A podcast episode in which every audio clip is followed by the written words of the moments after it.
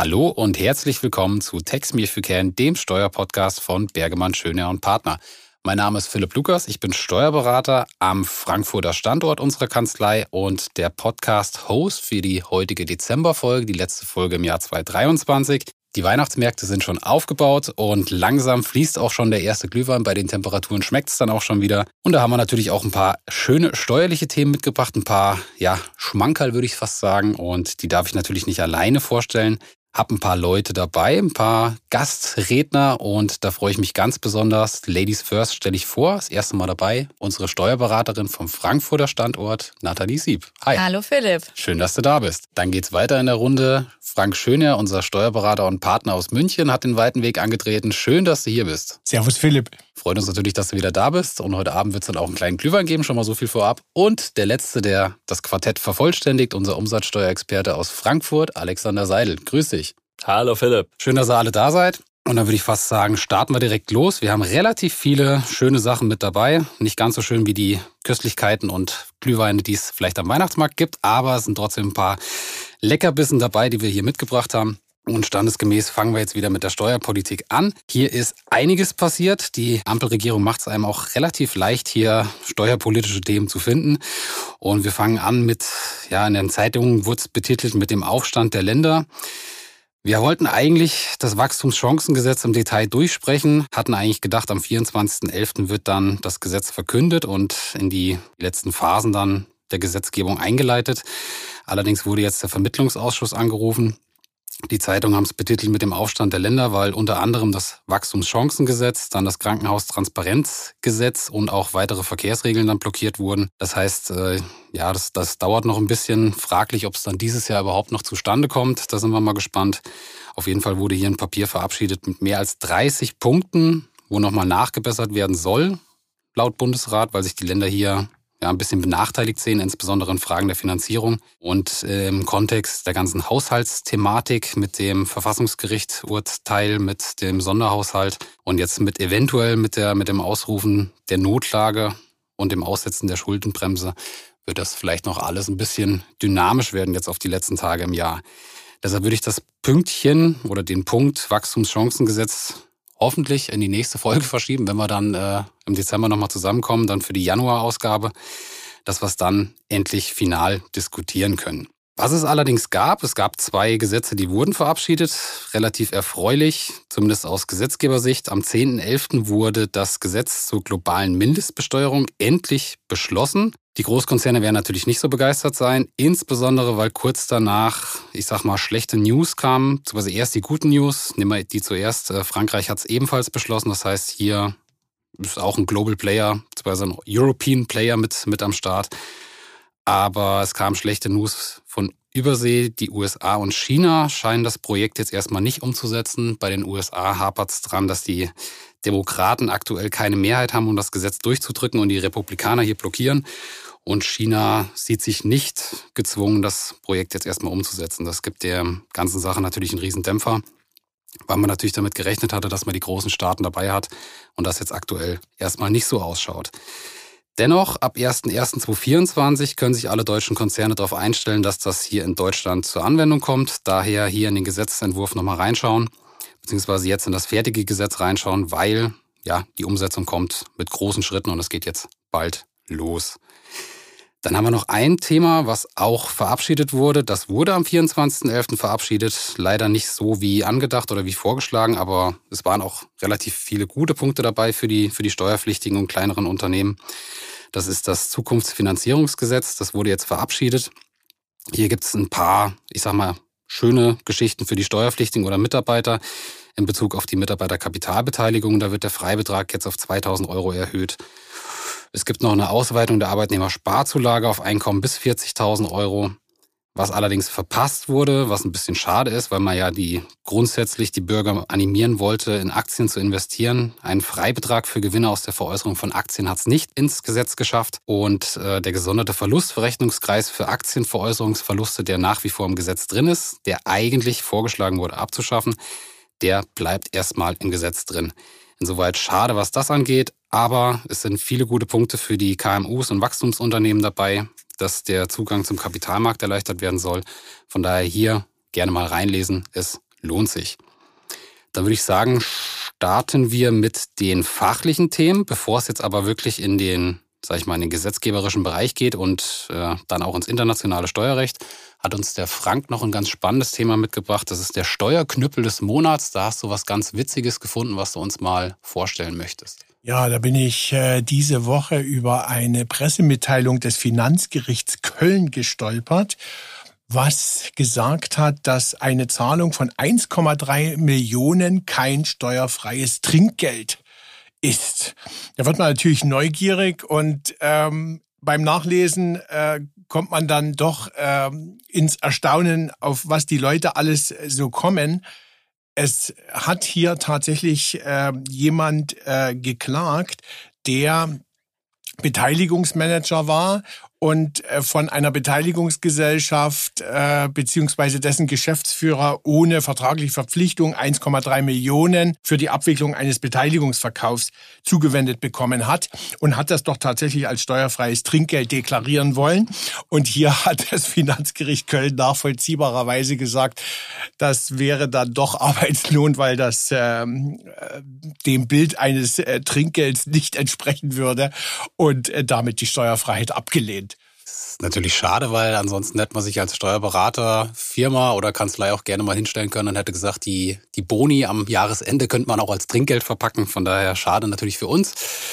Aber fast zu erwarten, das Urteil, dass das zugunsten des Fiskus entschieden wurde. Besten Dank hierfür. Genau, das war der Steuerknüppel des Monats. Den versuchen wir jetzt jeden Monat mal mit reinzupacken, wenn wir dann was Lustiges finden. Aber ich denke, das wird nicht so schwer sein.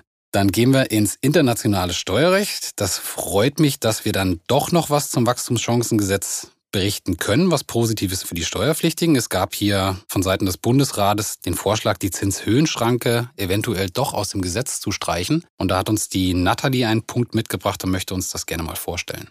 Ja, genau, Philipp. Unter anderem wurde die sogenannte Zinshöhenschranke noch aus dem Gesetzesentwurf zum Wachstumschancengesetz gestrichen was auf Lob der Opposition stieß. Und zum anderen ergaben sich auch Änderungen bei der Zinsschranke im 4h Absatz 2 Einkommensteuergesetz. Darin sollen jetzt die Anpassungen der Ausschlussgründe, also Freigrenze, Standalone und Eigenkapital Escape, künftig nicht mehr anwendbar sein. Darüber hinaus hat sich im ASTG noch eine Änderung ergeben. Im Paragraphen 1 sollen jetzt die Absätze 3d und 3e zu den Finanzierungsbeziehungen und zu den Finanzierungsdienstleistungen eingefügt werden. Darin geht es um die Konkretisierung des allgemeinen Fremdvergleichsgrundsatzes für die Finanzierungsfragen.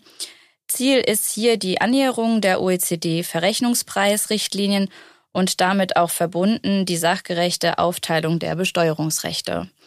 Es soll nicht dem Fremdvergleichsgrundsatz entsprechen, wenn ein aus einer gruppenintern grenzüberschreitenden Finanzierungsbeziehung resultierender Aufwand die Einkünfte des Steuerpflichtigen gemindert hat. Darüber hinaus erfordert diese Einkünftekorrektur, dass der Steuerpflichtige nicht glaubhaft machen kann, dass er den Kapitaldienst für die gesamte Laufzeit von Anfang an hätte erbringen können und die Finanzierung wirtschaftlich benötigt und für den Unternehmenszweck verwendet. Die zweite Alternative ist, dass der zu entrichtende Zinssatz den Refinanzierungszinssatz übersteigt, wobei hier die Möglichkeit eines Gegenbeweises anhand eines Einzelratings besteht, welches sich aber auch aus dem Gruppenrating ableiten soll. Nach 1 Absatz 3 E soll dann regelmäßig von einer funktions- und risikoarmen Dienstleistung auszugehen sein, wenn das Unternehmen die Finanzierungsbeziehung nur vermittelt oder es sich um konzerninterne Weiterleitungsdarlehen handelt, wovon bei einer Tätigkeit als zentrale Finanzierungsgesellschaft in der Unternehmensgruppe auszugehen ist. Durch die Vorlage einer Funktions- und Risikoanalyse kann jedoch auch ein Gegenbeweis erbracht werden und grundsätzlich bei funktions- und risikoarmer Dienstleistungen kann lediglich die Vergütung nur auf Kostenaufschlagsbasis vorgelegt werden.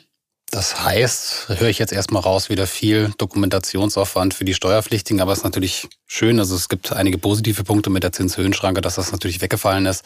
Und die weiteren Punkte sollte man sich jetzt auf jeden Fall im Jahresendspurt mal durchlesen und aneignen dann für den 1.1.2024, dass das dann auch entsprechend umgesetzt werden kann. Besten Dank für die Vorbereitung des Themas. Dann gehen wir direkt weiter, bleiben wir am internationalen Steuerrecht. Hier gab es jetzt äh, Mitte Oktober die ja, sehnlichst erwartete Veröffentlichung der geupdateten Blacklist und Greylist. Das ist äh, insoweit wichtig für das Steueroasenabwehrgesetz hier in Deutschland. Und hier gab es ein paar Veränderungen, das wird wahrscheinlich einige freuen. Costa Rica, die jetzt im Februar erst draufgekommen sind auf die Blacklist, die sind jetzt wieder rausgefallen, insoweit ganz schön.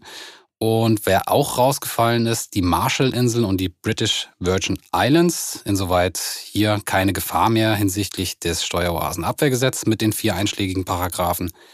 Und reingekommen sind jetzt die Staaten Seychellen, Belize und Antigua und Barbuda, was als Einstaat zu bezeichnen ist. Das habe ich jetzt auch gelernt.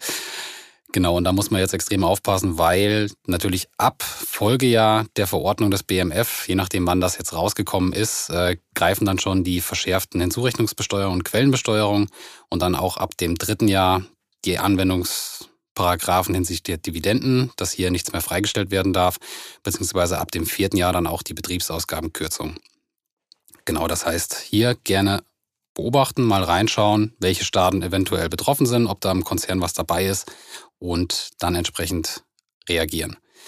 Genau, auf der Greylist gab es auch ein bisschen Bewegung. Da waren jetzt noch relativ viele Staaten drauf, die eventuell interessant sind für Steuerpflichtigen. Schlechte Nachricht, Hongkong und Malaysia bleiben vorerst drauf, aber gute Nachricht, Katar und Jordanien sind hier runtergefallen. Das heißt, die werden jetzt erstmal nicht mehr beobachtet. Insofern hier aufpassen, mal reinschauen, welche Staaten eventuell betroffen sind, insbesondere auch die Greylist beobachten, was da die Entwicklung dann hergibt und dann warten wir gespannt auf die nächste Veröffentlichung im Februar 2024. Dann gab es eine BMF-Pressemitteilung, das betrifft auch noch das internationale Steuerrecht. Hier gab es sage ich mal, eine Entwicklung auf dem Kryptomarkt. Da hat der Frank in der letzten Folge schon ein bisschen was zu erzählt. Aber da kann die Natalie jetzt schon mal ein paar weitere Infos mitgeben, denn die Pressemitteilung vom BMF enthält da weitere Informationen. Genau, also das Bundesfinanzministerium möchte hier insbesondere die Transparenz im Steuerbereich ausbauen. Und zwar geht es um die wachsende Bedeutung von Kryptowährungen. Hier hat die OECD im Auftrag der G20-Staaten den gemeinsamen Meldestandard aktualisiert, den sogenannten Common Reporting Standard, die CAS-Daten, die bestimmt auch viele Finanzbeamte kennen. Diese sind ja Grundlage seit 2017 für den weltweiten automatischen Finanzkonteninformationsaustausch und mit dem sogenannten Crypto Asset Reporting Framework wurden daneben neue standardisierte Sorgfalts- und Meldepflichten für Kryptowerte Dienstleister entwickelt. Die Standards haben hier den gemeinsamen Ziel, die erforderliche Transparenz im Steuerbereich herzustellen und die Steuerhinterziehung zu verhindern und das Steueraufkommen sicherzustellen. Die Finanzinstitute bzw. Kryptowerte-Dienstleister sollen an die nationalen Steuerbehörden jährlich Informationen zu den im Ausland ansässigen Personen melden, für die sie Finanzkonten führen bzw. für die sie Transaktionen mit den Kryptowerten durchgeführt haben. Die Informationen werden dann automatisch mit den Steuerbehörden der jeweiligen Ansässigkeitsstaaten ausgetauscht und die als DAC 8 bezeichnete Aktualisierung der EU-Amtshilfrichtlinie sieht bereits die Umsetzung beider Regelwerke und den automatisierten Informationsaustausch unter den EU-Mitgliedstaaten vor. Deutschland hat sich hier auch angeschlossen und hat die Absicht, das Crypto Asset Reporting Framework und natürlich auch die geänderten Common Reporting Standards umzusetzen. Und das Ganze soll dann nach Möglichkeit in 2027 beginnen. Also haben wir noch ein bisschen Zeit, aber man kann schon mal vorwarnen, das Netz bei den Kryptowerten wird immer enger. Das heißt, die Gefahr, dass man entdeckt wird, wenn man dann nicht ganz so ehrlich ist gegenüber dem Finanzamt und seinem Bearbeiter, die steigt natürlich. Genau, richtig. Perfekt, danke für die Vorbereitung. Und dann würde ich sagen, nehmen wir den letzten Punkt nochmal aus Frankreich mit, was das internationale Steuerrecht betrifft, bevor wir dann ins nationale Steuerrecht gehen. Da gab es noch einen Entwurf eines Finanzgesetzes für das Jahr 2024 in Frankreich. Das äh, betrifft im Endeffekt ein paar Verrechnungspreisdokumentationsrichtlinien oder Gesetzesvorhaben. Hier steigt die Dokumentationspflicht für die Unternehmen, weil die Grenze, ab wann denn diese Dokumentationspflicht gilt, von 400 Millionen auf 150 Millionen gesenkt werden soll und natürlich in dem Zuge dann natürlich die Sanktionen auch ein bisschen erhöht werden auf 50.000 Euro pro Fall. Das heißt, hier definitiv aufpassen, wenn man denn die Grenze in Frankreich reißt, entsprechend vorbereiten, dass man dann ab nächstem Jahr die Dokumentation dann erstellen muss. Dann gibt's hier noch so ein paar Sachen hinsichtlich der schwer zu bewertenden immateriellen Vermögenswerte. Hier soll jetzt im Gesetz etabliert werden, dass auch eine Ex-Post-Betrachtung von Ergebnissen berücksichtigt werden kann. Das heißt, äh, wenn sich das dann doch alles besser oder schlechter entwickelt als vorher vermutet, hat das Finanzamt hier nochmal Möglichkeiten, die Ergebnisse anzupassen, was natürlich nicht ganz so schön ist für die Steuerpflichtigen. Ja, die Intention vom Finanzamt oder von den französischen Behörden ist natürlich klar, dass die entsprechend dann auch bei positiv entwickelten Fällen dann nochmal nachgreifen können und hier nochmal abschöpfen können. Ist natürlich insoweit ein bisschen blöd für die Steuerpflichtigen in Frankreich, aber ist jetzt im Gesetz mit drin. Dann soll es noch eine Art Klimaförderung geben. Da sollen die Steuerpflichtigen eine Steuergutschrift für Investitionen bekommen die die grüne Industrie fördern und das soll bis zu 60 Prozent der Investitionen betragen. Das heißt, alle Konzerne mit Tochtergesellschaften, Betriebsstätten in Frankreich sollten sich das hier genauestens anschauen, weil 60 Prozent ist schon mal nicht ohne. Genau, dann würde ich sagen, verlassen wir den Bereich des internationalen Steuerrechts und bevor wir dann mit der Lohnsteuer anfangen, machen wir mal eine kleine Pause.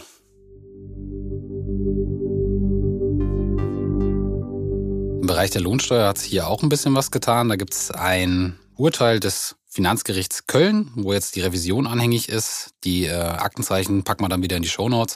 Frank, da hast du uns was mitgebracht, das betrifft Parkplätze. Ja, Thema für die Praxis, was äh, viele sicher auch äh, betrifft. Und zwar hat das äh, Finanzgericht der Köln hier über einen Fall zu entscheiden gehabt, in denen die Arbeitnehmer den Parkplatz in der Nähe oder in der Firma bezahlen, nämlich mit 30 Euro im Monat. Und ähm, hier ging es um die Frage, können diese 30 Euro angerechnet werden oder mindern die den geldwerten Vorteil der 1%-Regelung oder nicht? Und das Finanzgericht Köln hat hier gesagt, ja, äh, die Zuzahlung für einen Parkplatz, auch wenn der in der Firma ist, äh, mindert den geldwerten Vorteil und kann daher abgezogen werden. Also ein erfreuliches äh, Urteil für die Arbeitnehmer, die Beschäftigten dieser Firma. Und ähm, ja, entsprechend ist der Lohnsteuerbetrag dann zu mindern.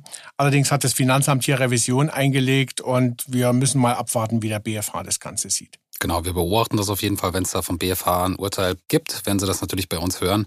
Aber das schon mal im Hinterkopf behalten, weil das kann sich dann mitunter auch ein bisschen zugunsten des Steuerpflichtigen oder des Mitarbeiters auswirken. Dann gehen wir weiter in die Körperschaftssteuer, beziehungsweise einen kleinen Schwenk noch in die Gewerbesteuer dann mit dazu. Es geht hier um die finanzielle Eingliederung bei einem qualifizierten Anteils Tausch. Da hast du auch nochmal ein Thema mitgebracht, Frank, was du uns gerne vorstellen möchtest. Genau, recht neue BFH-Rechtsprechung. Der BFH hat hier seine Rechtsprechung äh, fortgeschrieben äh, bzw. bestätigt. Und zwar geht es äh, hier um die ähm, finanzielle Eingliederung bei der Organschaft beim qualifizierten Anteilstausch. Das Problem ist ja dort, äh, dass äh, die Einbringung der Anteile steuerlich nicht zurückbezogen werden kann. Und bei einem unterjährigen äh, Anteilstausch hat man eben einen ja auch unterjährigen äh, Einbringungsstichtag, auch steuerlich. Und die Frage ist oder war hier, kann in diesem Jahr der Einbringung bereits eine körperschaftssteuerliche und gewerbesteuerliche Organschaft äh, begründet werden. Das Finanzamt äh, lehnt das äh, ab. Das ist auch die offizielle Meinung der Finanzverwaltung, äh, weil es gesagt hat, ähm, der Anteilstausch kann nicht zurückbezogen werden und es besteht nicht von Anfang an ähm, finanzielle Eingliederung, also nicht von Anfang an des Wirtschaftsjahres der Organgesellschaft und damit äh, eine Organschaft im Jahr der Einbringung nicht möglich. Der BFH sagt hier das Gegenteil und bezieht sich äh, darauf auf Paragraph 12 Absatz äh, 3 Umwandlungssteuergesetz, äh, welches eine Fußstapfentheorie äh, regelt. Äh, der übernehmende Rechtsträger tritt steuerlich in die Rechtsposition des Übertragenden ein und deshalb sagt der BFH, kann es im Jahr der Einbringung sehr wohl schon eine Organschaft geben, wenn der Einbringende die finanziellen Eingliederungsvoraussetzungen zu Beginn des Wirtschaftsjahres der Organgesellschaft erfüllt hat. Also hier ein erfreuliches äh, Urteil, vor allen Dingen für Umstrukturierungen. Und in dem Kontext wollte ich noch ein Urteil des äh, Finanzgerichts äh, Düsseldorf erwähnen, auch zum qualifizierten Anteilstausch. Und da geht es um die Frage der ja, Rückbeziehung der Anteilseignerstellung zu Beginn äh, des Erhebungszeitraums für das gewerbesteuerliche Schachtelprivileg. Hier ähnliches Thema, unterjährige Einbringung, äh, Ausschüttung im Jahr der Einbringung. Also eigentlich vermeidet man das nach Praxis, weil es riskant ist, aber hier wurde es eben doch gemacht. Und das Finanzgericht Düsseldorf hat hier gegen äh, den BFH entschieden, äh, dass äh, auch hier die Fußstapfentheorie gilt. Und äh, soweit der Einbringende entsprechend qualifiziert äh, beteiligt war zu Beginn des Erhebungszeitraumes, äh, wirkt das auch für die aufnehmende Gesellschaft. Auch hier äh, Revision eingelegt. Ich bin mal gespannt, wie der BFH hier entscheiden wird, weil hier müsste er seine Rechtsprechung korrigieren. Ja, da sind wir mal gespannt. Das beobachten wir natürlich auch, wie der BFH hier reagiert. Wäre natürlich schön, wenn es auch zugunsten des Steuerpflichtigen entschieden wird. Ja, dann warten wir mal ab, dass, ob das bei der guten Nachricht bleibt oder ob es dann sich ein bisschen umkehrt. Gute Nachrichten haben wir eventuell auch im Bereich der Umsatzsteuer, je nachdem, was der Alex uns jetzt hier mitgebracht hat. Wir haben ein Thema Werkstellung oder Buchung bei Banküberweisung. Alex, was gilt und worauf kann der Steuerpflichtige sich jetzt hier einstellen? Ja, also es gilt auf jeden Fall das Buchungsdatum und nicht das Wertstellungsdatum, das schon mal vorweggenommen. Um, ursächlich für das BFH-Urteil aus dem letzten Monat war hierfür eine Umsatzsteuer-Sonderprüfung bei einem Unternehmer, der seine Umsatzsteuer nach Paragraph 20, also der sogenannten Ist-Besteuerung berechnet. Das heißt, die Umsatzsteuer nicht bereits nach Leistungsausführung anmeldet, wie wir das bei der Sollbesteuerung kennen, sondern erst bei Zahlungseingang. Und im Rahmen dieser Sonderprüfung erhöhte das Finanzamt die Umsatzsteuer für das Kalenderjahr, hier im konkreten Fall 2019, da es eben ja nicht auf das Buchungsdatum abgestellt hatte, sondern auf das Wertstellungsdatum, was hier den 31.12.2019 datierte und das Buchungsdatum erst im Folgejahr, den 2.1.2020 datierte, heißt konkret, das Finanzamt folgte der Auffassung, dass nicht der Tag entscheidend sei, an dem die Bank den Zahlungsvorgang bearbeitet und auf das Konto des Steuerpflichtigen bucht, sondern der Tag, an dem das Geld tatsächlich auch wertmäßig zur Verfügung steht. Sowohl das Finanzgericht als auch der BFH widersprach der Ansicht des Finanzamts und sah die Überweisung an den Unternehmer erst im Folgejahr, also am 2.1. als Vereinnahmungszeitpunkt an. Und beide Gerichte begründeten dies damit, dass der Unternehmer erst über die Gegenleistung, also das Entgelt, wirtschaftlich verfüge, wenn der Geldbetrag auf dem Girokonto des Zahlungsempfängers gutgeschrieben werde hat für die Praxis aus meiner Sicht mehrere Auswirkungen. Erstens, die Entscheidung sollte auch auf andere steuerliche Vorschriften übertragbar sein. Das heißt konkret im USTG auf Paragraph 13 Absatz 1 Nummer 1 Buchstabe A Satz 4 und ist damit auch für die Sollbesteuerung interessant. Darüber hinaus im ESTG auf das Zuflussprinzip, also Paragraph 11 Absatz 1 Satz 1, da eben Vereinnahmungszeitpunkt mit Zuflusszeitpunkt übereinstimmen sollte. Zweitens, in Ihrem Buchhaltungssystem sollten Sie zur Abstimmung der Salden über den Jahreswechsel weiterhin auf das Buchungsdatum abstellen können. Selbiges gilt auch für die Umrechnung von Beträgen in fremder Währung nach 16, also auch hier Buchungsdatum maßgeblich.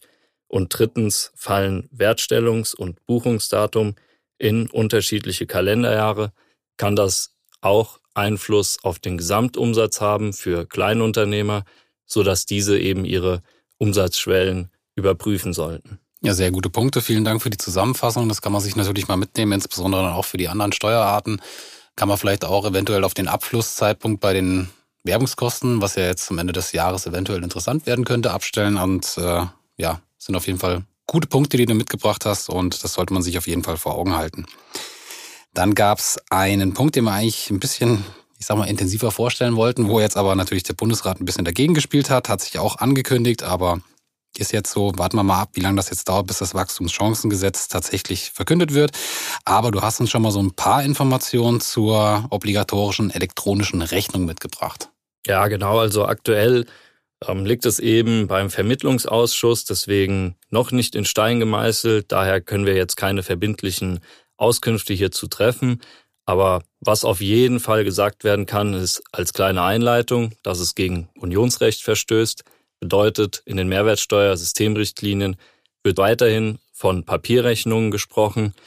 Aber was eben auch andere Mitgliedstaaten, also nicht nur Deutschland, getan haben, ist eben, dass sich in dem Fall Deutschland die Ermächtigung eingeholt hat, von der europäischen Vorschrift abzuweichen und elektronische Rechnungen für inländische B2B-Umsätze ab 2025 verpflichtend zu machen.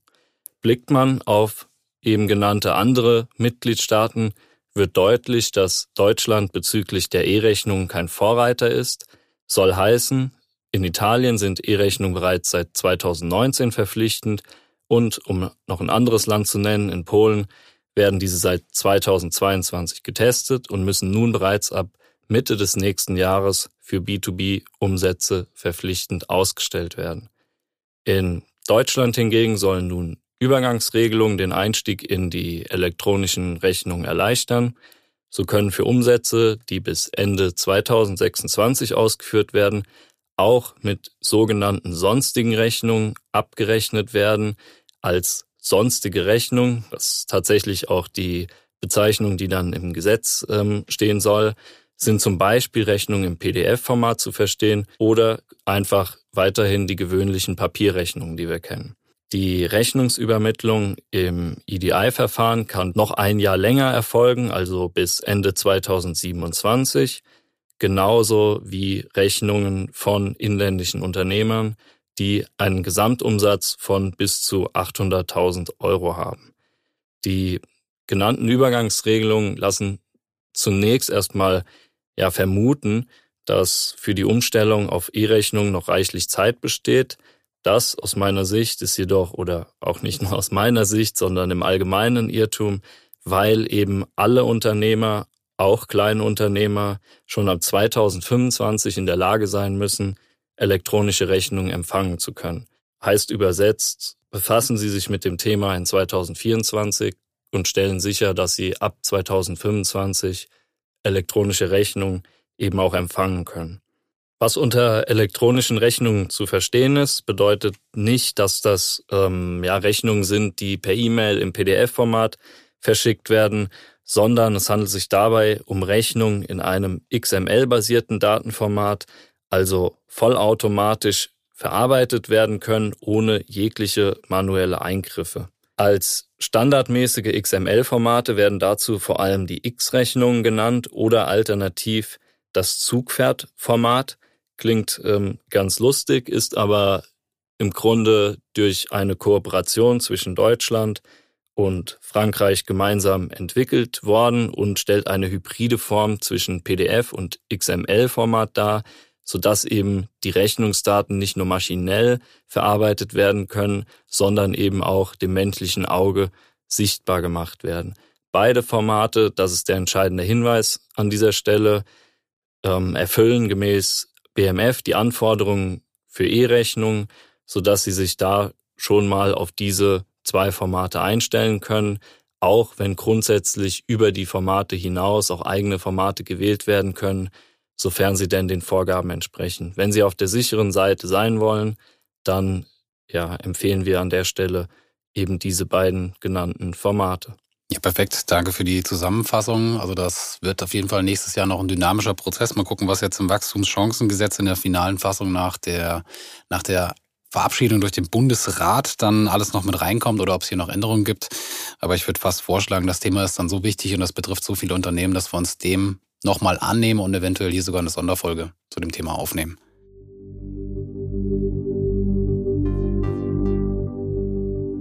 Kommen wir von der Umsatzsteuer in den Bereich der Grunderwerbsteuer. Hier gab es noch ein bisschen was auch aus dem Wachstumschancengesetz. Also wir haben dann doch ein paar Punkte mit reingenommen, weil die doch relativ wichtig sind und viele Leute interessieren. Und da hat uns der Frank was zum Grunderwerbsteuergesetz, Paragraph 5 und 6 in Kombination mit dem MOPEC mitgebracht. Da gab es was. Ja, da geht es ja noch ein bisschen hin und her, wie man das jetzt regelt, äh, dass äh, durch das MOPEC äh, gesellschaftsrechtlich das Gesamthandeigentum aufgegeben wird. Und das betrifft insbesondere die Paragraphen 5 bis 7, die Begünstigungen. Also zum einen, wie wird es der Zukunft gehandhabt und zum anderen, was ist mit den Nachfristen, die aktuell noch laufen. Und die aktuelle Lösung oder der Vorschlag, der auf dem Tisch liegt vom Finanzausschuss, ist ein neuer Paragraph 24 Grunderwerbsteuergesetz, der den Status quo erstmal für ein Jahr festschreiben soll. Das ist äh, im Moment alles hinlänglich äh, bekannt, nur wir wissen natürlich nicht, äh, ob der Vermittlungsausschuss es noch schafft, dieses Jahr hier zu einer Lösung zu kommen und wir noch vor Weihnachten oder vor Silvester das Gesetz äh, in trockenen Tüchern haben. Möglicherweise passiert das erst nächstes Jahr. Und was ich mich gefragt habe, wenn wir tatsächlich diesen Schwebezustand hätten, dann äh, würde man ja theoretisch äh, Nachfristen äh, nach Paragraph 5 und 6 äh, verletzen dann ab Januar.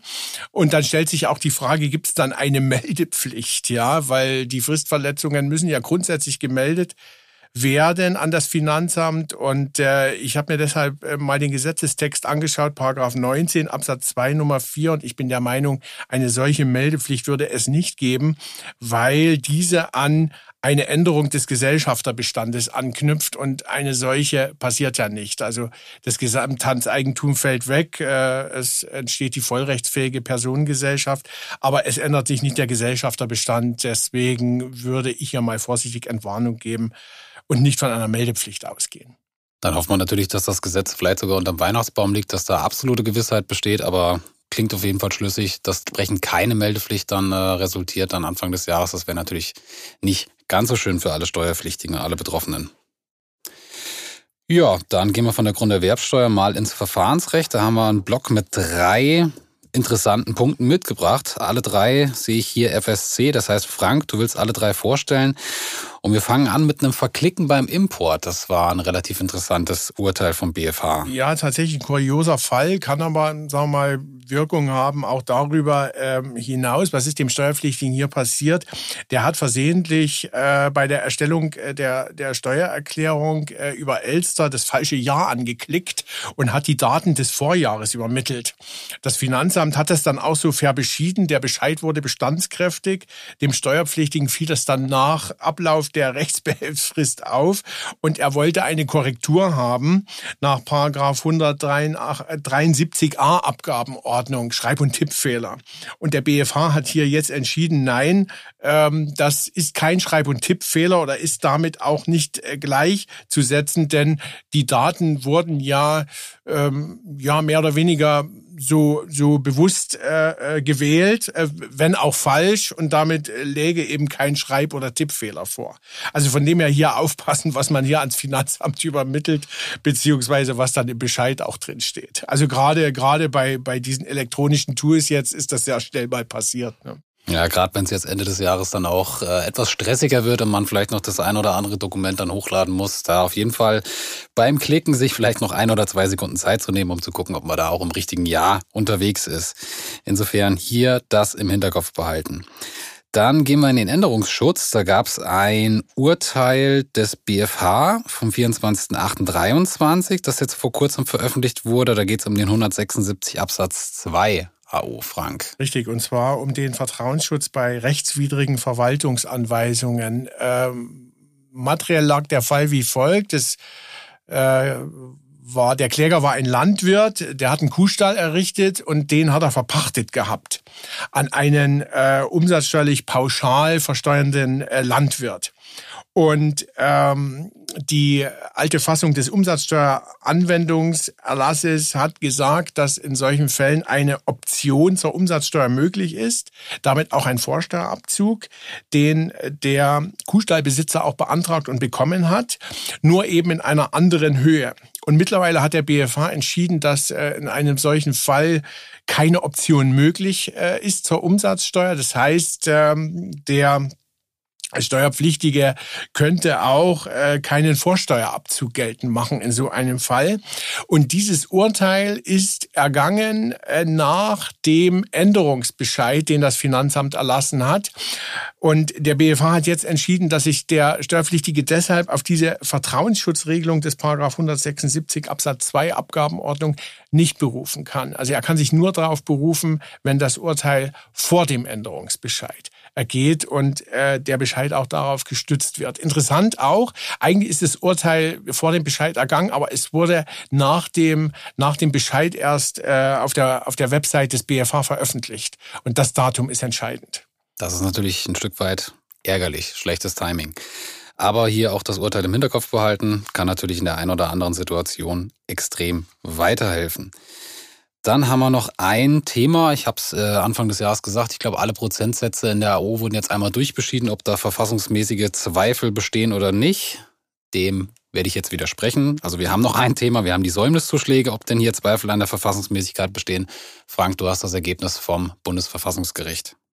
Äh, der BFH war ah, es nur in dem BFH. Fall, aber letztlich äh, ist es eine Folge der Entscheidungen des Bundesverfassungsgerichtes vor zwei Jahren. Nämlich, ähm, ja, wurde dort die Frage nochmal äh, behandelt, äh, ist der, ist der Säumniszuschlag äh, von einem Prozent verfassungsgemäß äh, auch für Jahre nach dem 31.12.18 und der BFH hat letztendlich jetzt hier nochmal bestätigt auch, ähm, dass das verfassungsgemäß ist, auch für diese Zeiträume, weil die Säumniszuschläge einen anderen Charakter als die Zinsen haben und äh, die Abschöpfung des Liquiditätsvorteils äh, nur ein Teil des Säumniszuschlages ausmacht. Also der Zinsanteil macht nur einen Teil aus, der Teil ist nicht bestimmbar.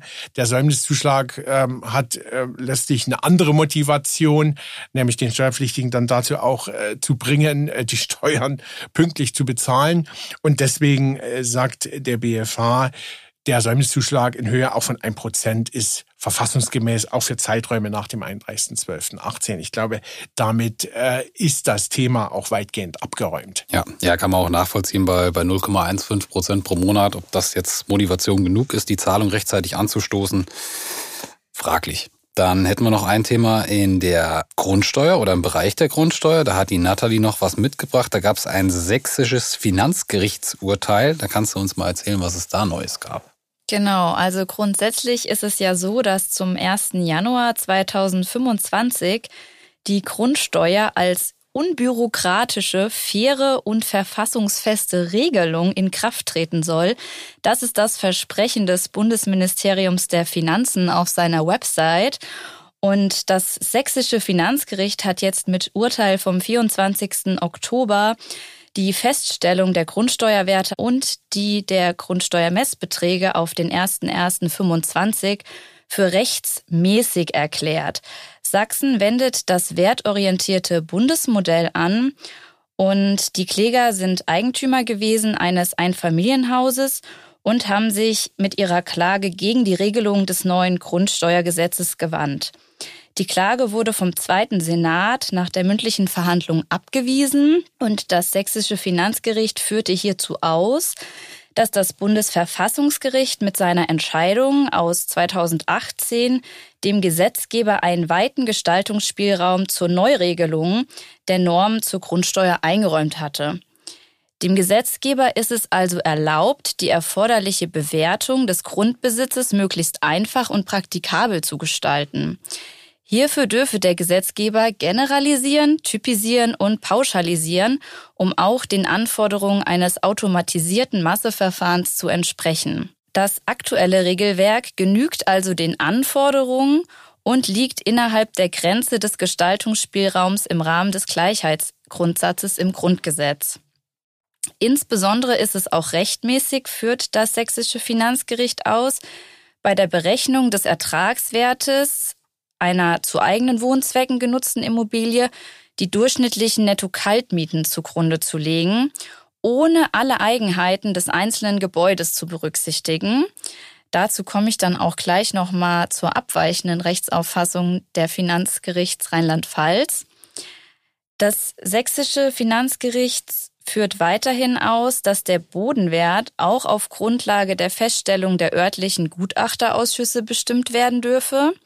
Es handelt sich hierbei beim Gutachterausschuss um eine unabhängige Stelle von den Finanzämtern mit besonderer Sach- und Fachkenntnis. Unschädlich ist hier, dass auch zwei Finanzbeamte Mitglied im Gutachterausschuss wohl sind. Als letzter Hinweis zu dem Urteil, das Ganze ist noch nicht rechtskräftig und die Kläger können hier die Revision beim Bundesfinanzhof einlegen. Und wie schon angekündigt, wechseln wir jetzt nochmal die Perspektive und blicken auf das Bundesland Rheinland-Pfalz. Das wendet das Bundesmodell an für die Grundsteuer und das hatte in zwei Verfahren vom 23. November jetzt im Rahmen der Aussetzung der Vollziehung die angegriffenen Grundsteuerwertbescheide wegen ernstlicher Zweifel an der Rechtmäßigkeit nämlich ausgesetzt. Der Sachverhalt gestaltete sich so, es lag eine Grundsteuerwertfeststellung für ein Einfamilienhaus vor. Nach dem Vortrag der Antragstellerin war das Haus 1880 errichtet, seit Jahrzehnten unrenoviert und mit einfach verglasten Fenstern ausgestattet. Die Vortragenden wendeten sich hier gegen den gesetzlich normierten Mietwert und führten an, dass dieser überhöht war. Das Finanzamt wandte dennoch den gesetzlich normierten Mietwert an und stellte entsprechend die Grundsteuerwerte fest.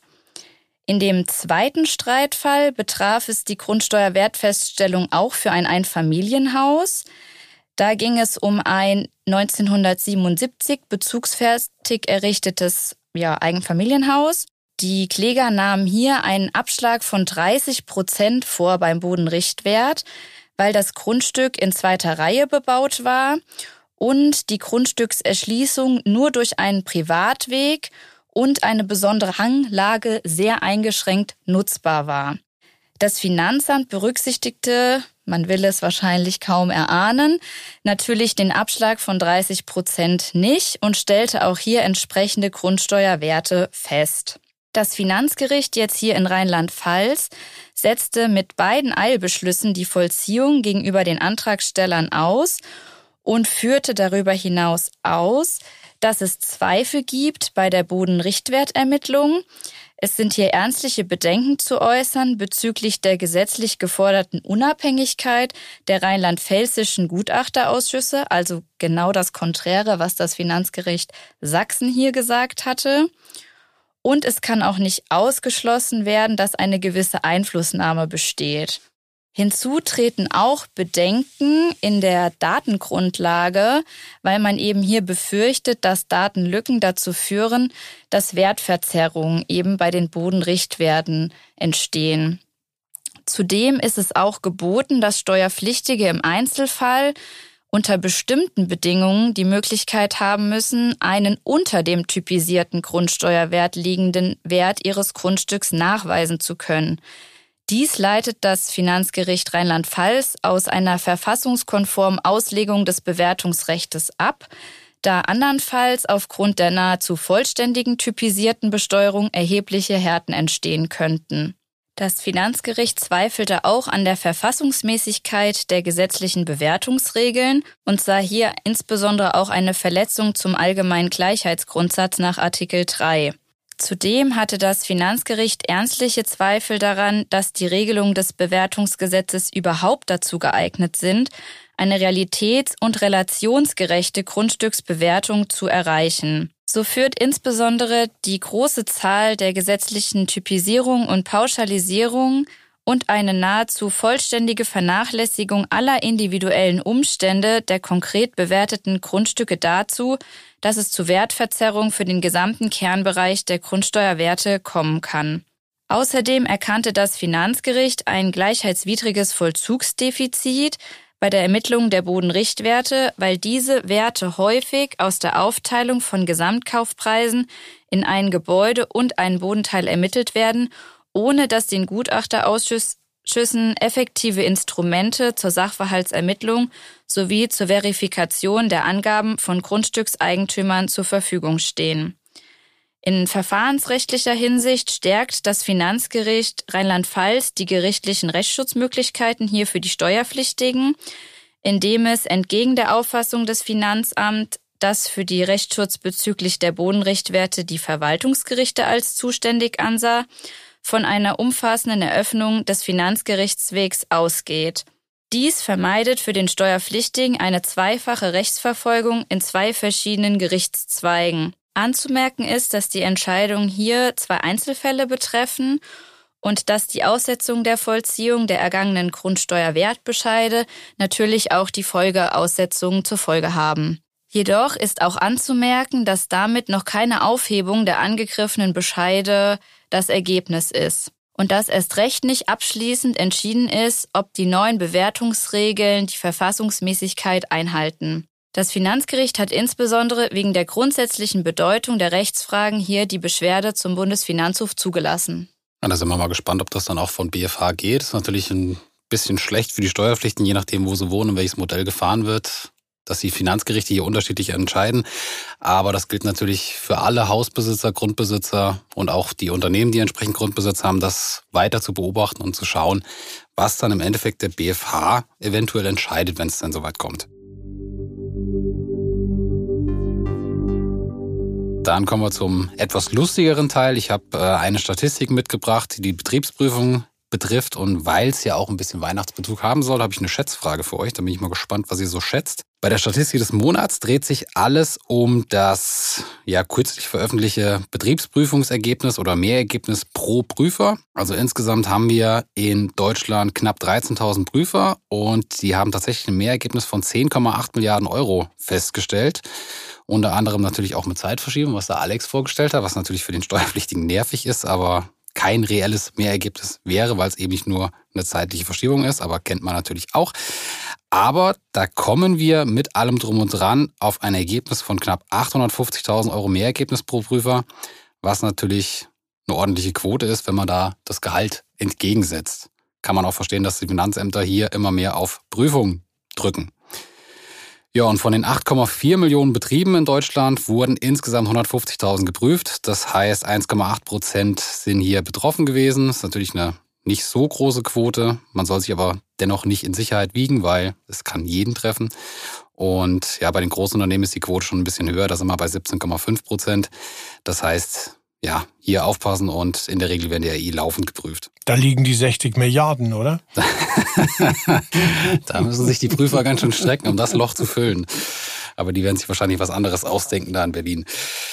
Genau, also hier Augen auf bei der Betriebsprüfung. Bei den Ergebnissen kann man darauf wetten, dass das weiter vorangetrieben wird. Jetzt habe ich noch eine Schätzfrage für euch. Äh, erstmal kurzer Funfact zum Glühwein, der seit dem 16. Jahrhundert zu Zeiten Gustav Vasas in Schweden getrunken wurde. Das ist wahrscheinlich dann auch der Namensgeber für das entsprechende Knäckebrot. Und meine Schätzfrage wäre denn jetzt, wie viel Glühwein trinken denn die Deutschen in einem Jahr insgesamt?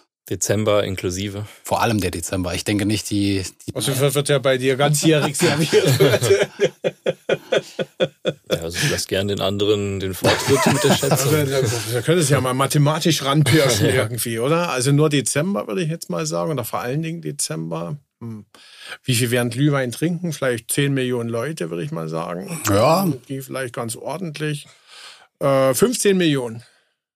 15 Millionen, okay. Ich sag 30 Millionen. 30 Millionen und der letzte in der Runde? Ja gut, ich würde sowas zwischen, sagen wir grob, 20 und 25 schätzen. Okay, also ich kenne das noch aus äh, Studienzeiten. Es wurde auch gerne mal Halbweihnachten gefeiert. Äh, das war dann am 24. Juni, da gab es dann kalten Glühwein im Sommer. Das hat wahrscheinlich die Quote enorm hochgetrieben. Also Nathalie, du liegst am nächsten dran. Es sind tatsächlich 50 Millionen Liter Glühwein. 50 Millionen? Ja. Unglaublich. Die Hälfte fast aller Deutschen. Ja, also 50 Millionen Liter pro Kopf so, pro im Kopf. Schnitt. Nee, nicht, nicht, nicht, nee. nicht pro Kopf im Schnitt, insgesamt, sorry.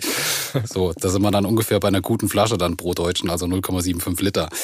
Aber ist schon sportlich. Und jetzt gerade bei dem Wetter, wenn man so rausguckt, minus zwei Grad, Sonnenschein. Ist kein Wunder, ist mit Deutschland bergab. ja, kann schon gut schmecken.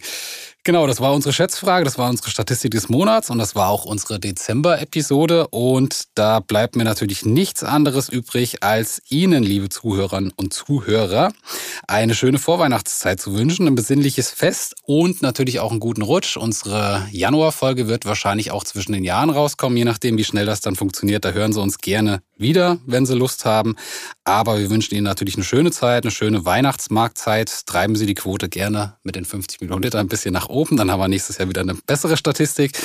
Aber das schauen wir mal. Und dann ansonsten, ja, vielen Dank fürs Zuhören und für die Treue auch jetzt wieder in diesem Jahr. Die Hörerzahlen waren sehr gut. Das Feedback war super gut. Das macht uns natürlich Spaß. Und wenn Sie irgendwelche Anregungen haben, treten Sie gerne mit uns in Kontakt. Nehmen wir natürlich gerne auf. Und zuletzt möchte ich mich noch bei unseren Mitstreitern bedanken, die jetzt heute hier mit am Tisch sitzen. Sind natürlich noch einige mehr in der Gruppe, aber ganz besonderes Dank für den weiten Weg, den du hinter dich gebracht hast, Frank. Wie immer gerne, Philipp. Sehr schön.